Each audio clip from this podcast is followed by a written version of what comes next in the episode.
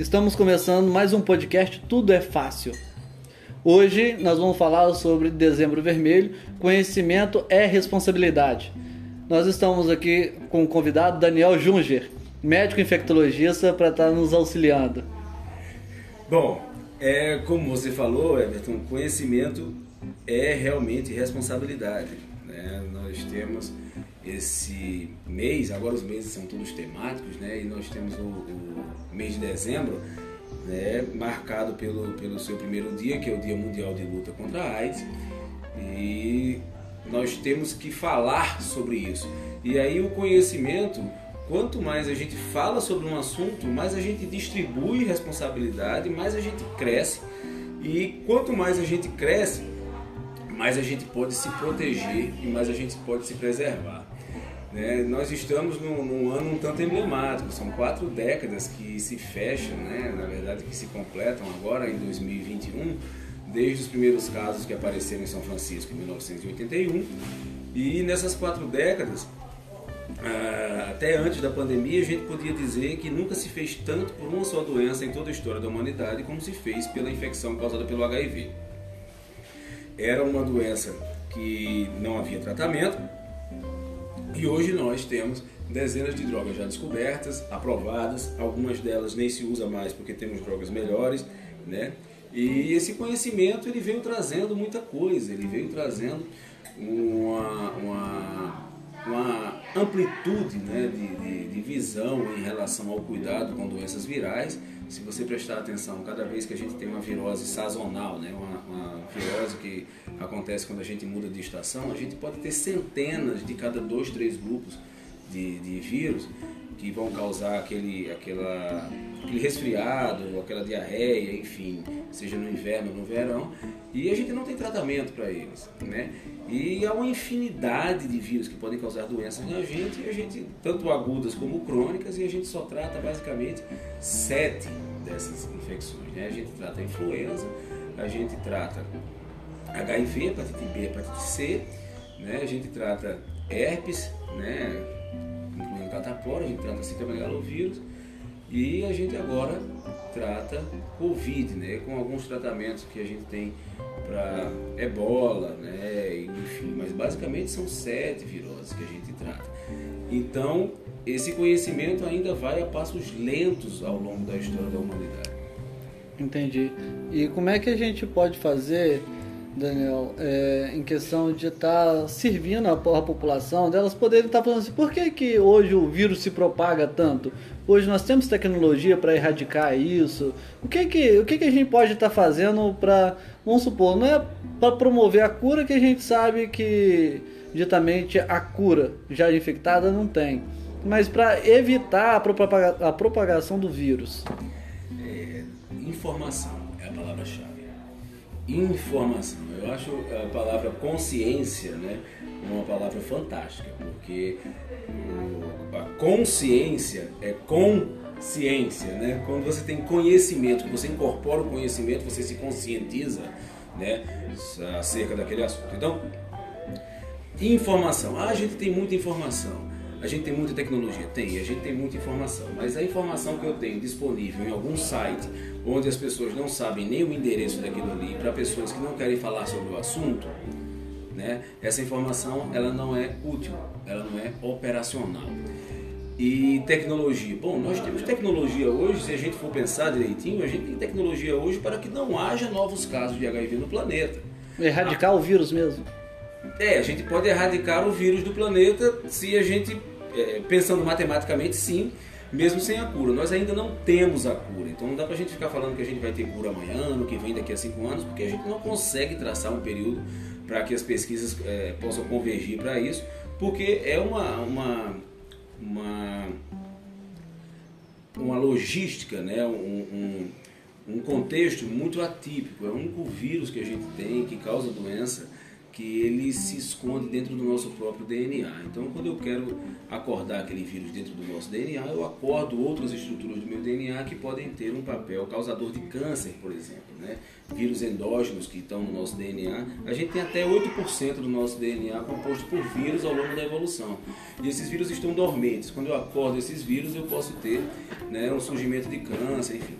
Então, é, falando do que a gente tem hoje em dia que pode ser aplicado, né? a gente tem tratamento, a gente tem prevenção.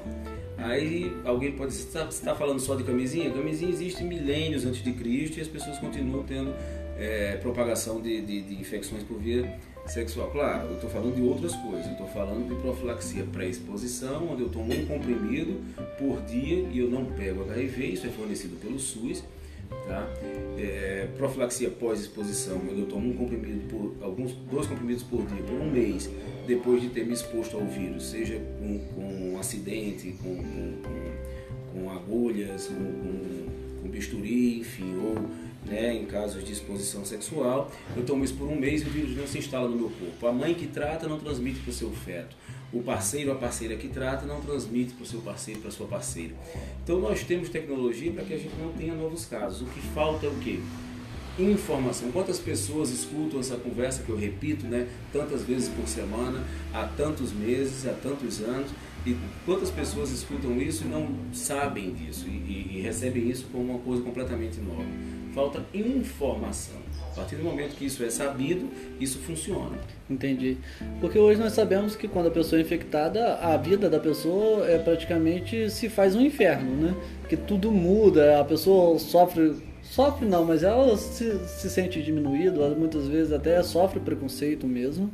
E aí evitar isso é o primeiro passo, né?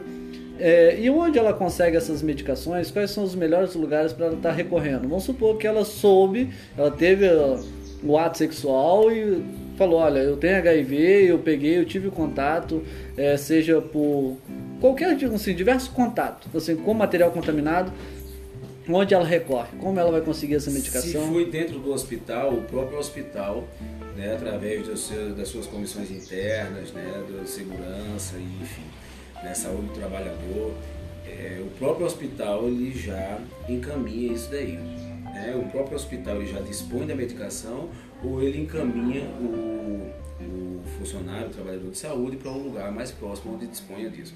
No, na população geral, os lugares onde se pode ter acesso tanto à profilaxia pré-exposição quanto à pós-exposição são os lugares onde se trata né, é, doenças sexualmente transmissíveis, dentre elas o HIV, as hepatites virais e tantas outras. No caso de profilaxia pós-exposição, seja por é, exposição sexual consensual ou é, violência sexual, enfim, profilaxia pós-exposição, é, pronto-socorro, pronto, pronto atendimento, né, UPAs inclusive, devem ter essa informação disponível, quando não, já a medicação disponível, onde a pessoa recebe a medicação por um mês e faz o acompanhamento depois nos serviços especializados.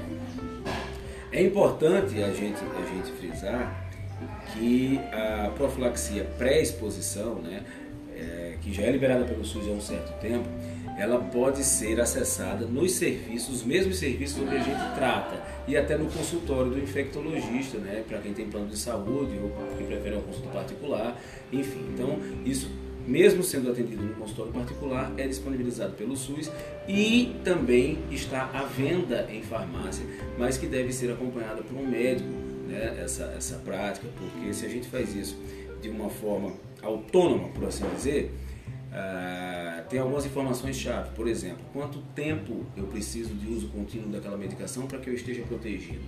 Eu preciso ficar monitorando se há uma possível toxicidade daquele remédio em relação a rins, a fígado, enfim. Por isso que o acompanhamento médico é essencial, seja ele qual for, SUS, particular, plano de saúde, enfim. É extremamente importante as pessoas também fazer esse acompanhamento psicológico para que elas possam também estar aprendendo a lidar com si, assim consigo, né? Há uma nova experiência de vida, a, a pessoa precisa se adaptar a si mesmo. É, esse acompanhamento multidisciplinar faz muito importante e procurando essa a UPA, o, os pontos de que possa estar dando apoio é, as pessoas vão poder ter toda essa informação e ser melhor assessorada. uma grande de, dificuldade que eu vejo muitas das vezes é o seguinte, é como saber, né? Porque muitas pessoas, é, quando tem esse contato, ou vamos supor que parceiro sexual, o parceiro sexual não fala muitas das vezes que tem HIV. E aí, como que fica essa situação de falar, não falar, a vergonha e se descobrir depois essa reação assim de, de imediato, porque a pessoa fica meio perdida. Eu sempre falo às pessoas, procura um UPA ou então um psicólogo para poder estar melhor orientando. Mas muitas das vezes quando chega lá, tive o contato, e aí chega lá e como, como que reage, como que faz, qual que é a melhor orientação que você pode dar aí? É, eu, eu, em relação a profilaxia pós-exposição, né, eu tive um contato, não importa como ele aconteceu, eu tive um contato sexual com um parceiro, com uma parceira que eu não sei né, se tem filhos ou se não tem, e eu, eu acho que eu preciso me precaver. Nessa hora, a gente tem que ver, eu acho que a melhor ferramenta, né, assim, psíquica, né, é a gente fazer um elenco de prioridades. Eu vou me expor dizendo que, falando sobre a minha intimidade, uma coisa que eu posso ser reprovado por isso, a gente sempre pensa esse tipo de coisa quando a gente vai expor nossa intimidade, né, mas aí eu vou dizer assim, isso aí vai fazer a diferença entre eu ter uma doença crônica ou não ter. E só vai funcionar até 72 horas depois do evento. Superar a vergonha, então, né? Superar a vergonha e ir no médico e falar assim, olha, eu tive fundo, contato engole, e vai, né? Engole no seco e vai. No... Porque isso vai fazer a diferença entre você ser soro positivo ou não ser, né, daqui a alguns meses. E só funciona até 72 horas depois do evento. Então é calçar a cara e ir mesmo e falar assim, olha, eu tive contato e pronto. Vou isso lá, aí. vou resolver e vou aí. começar a fazer acompanhamento. Hoje em dia, é, igual a vez quando a gente conversa mesmo, Daniel, as pessoas parece que elas não têm medo de ter a doença, né? Elas têm medo de ter o diagnóstico. Na verdade, se você tiver o diagnóstico, é, olha, parabéns, porque tem cura. tem mas cura aí, não, ou então tem tratamento. Mas né? aí é que vem aquela coisa que a gente falou desde o começo, né? É, é, quando a gente fala sobre o assunto, a gente vai progressivamente adquirindo conhecimento. Quando a gente tem conhecimento, a gente tem propriedade e a gente tem responsabilidade sobre o que a gente faz. Então hoje em dia não se fala sobre o assunto e às vezes a pessoa está super para baixo, enfim, porque teve um diagnóstico de HIV, mas aí você pergunta para a pessoa se ela sabe o que é HIV, o que aquilo representa organicamente para a vida dela, ela diz, não sabe. Negligencia completamente a, a, a, as características orgânicas dessa infecção e na verdade o que acontece é que há uma, uma, uma, uma essa pessoa está introjetando um preconceito né, contra si mesma. Sim, e e e costuma essa pessoa achar que é uma sentença de morte, né? Então, assim, agora eu vou morrer. E, e, não, não é muito bem assim, se a gente for ver, qual é a expectativa de vida de uma pessoa que trata Semelhante hoje? da população geral. Então, assim, a gente carrega um peso nas costas, hoje em dia, sendo que a gente tem uma tecnologia que pode dar uma qualidade de vida, Exatamente. e a pessoa ainda assim, hoje, Exatamente. fala assim, peraí, eu, eu vou morrer. A grande questão é ter o diagnóstico antes de estar em fases avançadas da doença. Sim. Porque se a gente passa muito tempo né, com, com, com essa infecção em progresso, né, isso vai não só diminuindo a nossa imunidade, porque vai destruindo as células que estão no sangue, mas também destrói a matriz dessas células. Então, nem sempre eu consigo recuperar a minha, imunidade ao que era antes, quando ela caiu demais por muito tempo. Por outro lado, isso faz com que eu tenha um desgaste né, biológico muito grande né, é, em outros órgãos e sistemas e eu posso ficar com sequelas. Então, além de tudo isso que a gente falou, né, se testar periodicamente é importante. Por quê? Porque eu me testando periodicamente, vamos dizer, todo ano eu faço meus exames de rotina, inclui tuas sorologias para hepatites virais e HIV, porque se você se testa todo ano, o maior tempo que você vai ficar é mais ou menos um ano né, com uma infecção que você não sabe o diagnóstico. E a gente está falando de uma infecção causada por um lentivírus. Lentivírus, ou seja, é lenta a progressão, pode ter até 10 anos de latência. Então, se eu tenho um diagnóstico né, com seis meses, um ano depois de ter me infectado, eu não vou sentir absolutamente nada, vou passar a fazer acompanhamento, vou manter minha qualidade de vida. É um tratamento muito peculiar, porque quando eu tenho febre, eu tomo remédio para febre. Quando eu tenho uma diarreia, por exemplo, eu tomo remédio para diarreia. Né? No, no caso do, do, da infecção pelo HIV, eu tomo medicação para manter a minha qualidade de vida, eu não tomo para remediar uma sintomatologia, uma doença.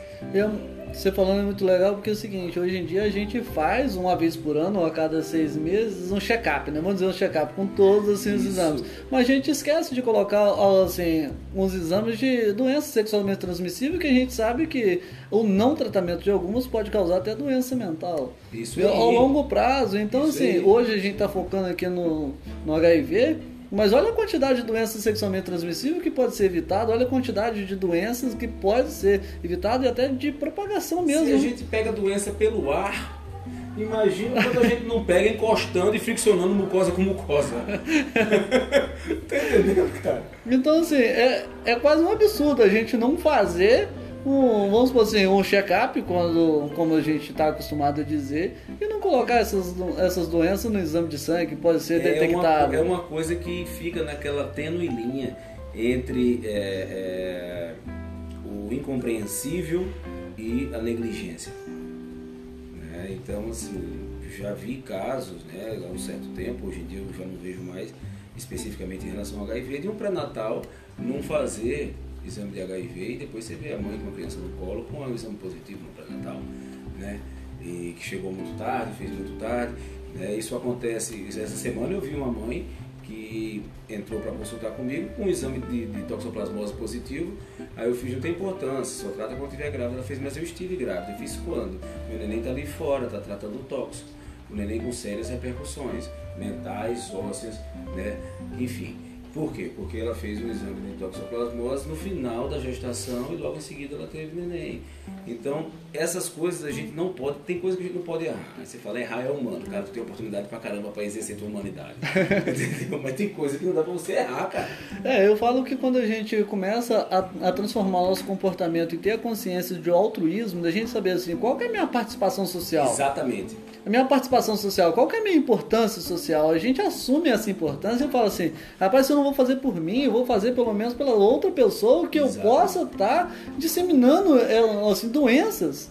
É doenças, isso é crime. Então, assim, peraí, qual que é o meu papel na sociedade? Até onde eu posso ir? O negócio fala assim da humanidade. Fala assim, ah, mas é raio humano. Pô, mas peraí. Até qual que é o limite que eu estou colocando também o outro em risco Sendo que pode ser é, é causas evitáveis, vamos, vamos dizer assim, é causas evitáveis. Tem religião que fala que, que o, o verdadeiro pecado é você permitir a propagação do mal no mundo. Ora, se eu simplesmente for passivo e testemunhar o mal em alguma instância, o mal passa. Eu tenho que ter uma atitude proativa. Sim, sim. Se eu tenho conhecimento, isso daí vai ficando cada vez mais intrínseco na, na minha atitude. É, então, quando eu tenho, quando eu tenho conhecimento sobre um determinado agravo, sobre um, determinada, um determinado risco, né, eu tenho a responsabilidade de agir de maneira né, é, é, é proativa em relação àquilo ali, de ter atitude, de tomar providência em relação a. É, o ser humano precisa ser forte, precisa ser corajoso. Se a gente for ver, a gente teme muitas coisas. E esse medo muitas das vezes nos proíbe de salvar a nossa própria vida Isso. e também a do próximo. E ele é e, e, e o principal e a principal lenha dessa dessa labareda do medo é o desconhecimento. Sim. Quanto mais conhecimento você tem, mais segurança você tem de agir. Muito bom. Obrigado pela conversa hoje. Obrigado, hoje nós estamos aqui com o Daniel mais uma vez, nos ajudando e nos trazendo esse conhecimento. O tema ficou perfeito levar o conhecimento para as pessoas e assim a gente possa estar ajudando cada vez mais. As pessoas que possam estar nos ouvindo, divulgue esse áudio, ajude as outras pessoas a disseminar o conhecimento.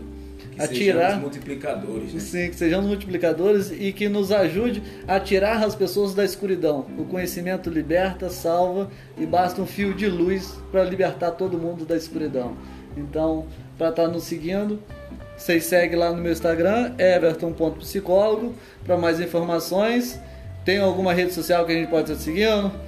Só encontra mesmo, só no consultório, né? Isso aí. Hoje você atende qual consultório? Eu, eu atendo por telemedicina, danieljunge.com. Então, tão marcado. Qualquer coisa, quem precisar, encontra o, o Daniel nesses aí. e fica com Deus. Um abraço aí. Obrigado a todo mundo.